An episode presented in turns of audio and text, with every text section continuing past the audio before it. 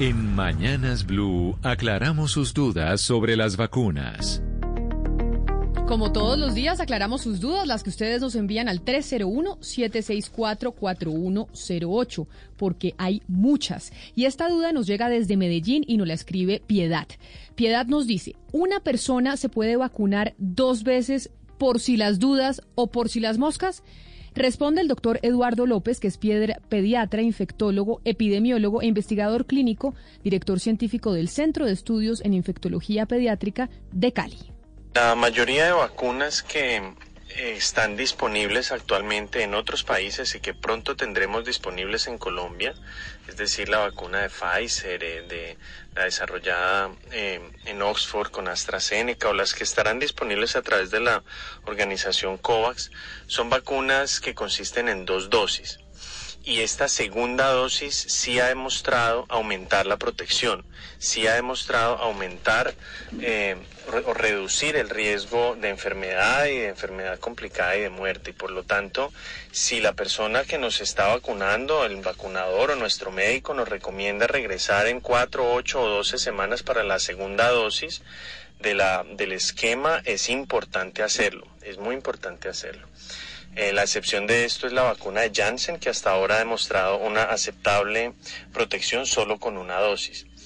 Y eh, en este contexto es muy importante enfatizar que si ya hemos completado un esquema de dos dosis con una vacuna, no debemos salirnos de las recomendaciones por nuestra propia cuenta y buscar vacunarnos con una segunda vacuna, porque eso nunca se ha evaluado en ningún estudio clínico y probablemente aumente nuestro riesgo de tener eh, reacciones indeseadas. De modo que eh, nos vacunamos siguiendo las recomendaciones y las aprobaciones eh, de, la, de cada una de las vacunas y siguiendo las recomendaciones médicas.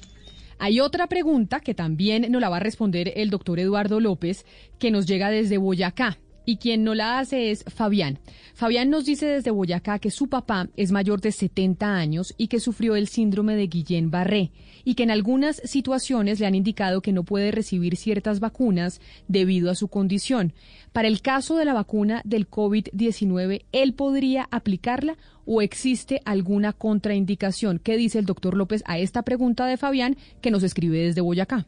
El síndrome de Guillain-Barré no representa una contraindicación para recibir las vacunas actuales.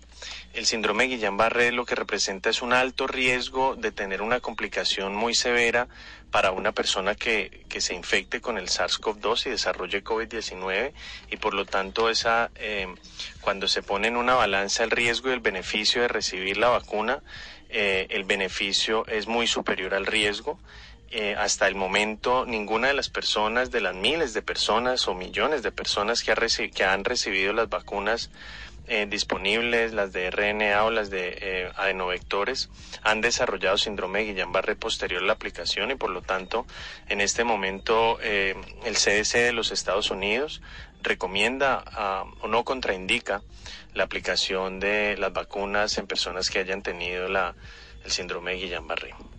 Ya saben ustedes, todos los días respondemos dos preguntas de los oyentes con sus inquietudes que nos escriben, porque tenemos obviamente muchas preguntas sobre qué pasa cuando nos pongamos la vacuna y aquí los contactamos con los expertos para que les respondan.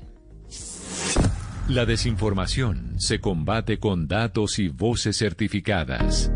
En Mañanas Blue, cuando Colombia está al aire, resolveremos sus dudas sobre la vacuna contra el COVID-19. Envíenos sus preguntas al 301-764-4108 y nosotros buscaremos un especialista que le responda. Blue Radio, la nueva alternativa.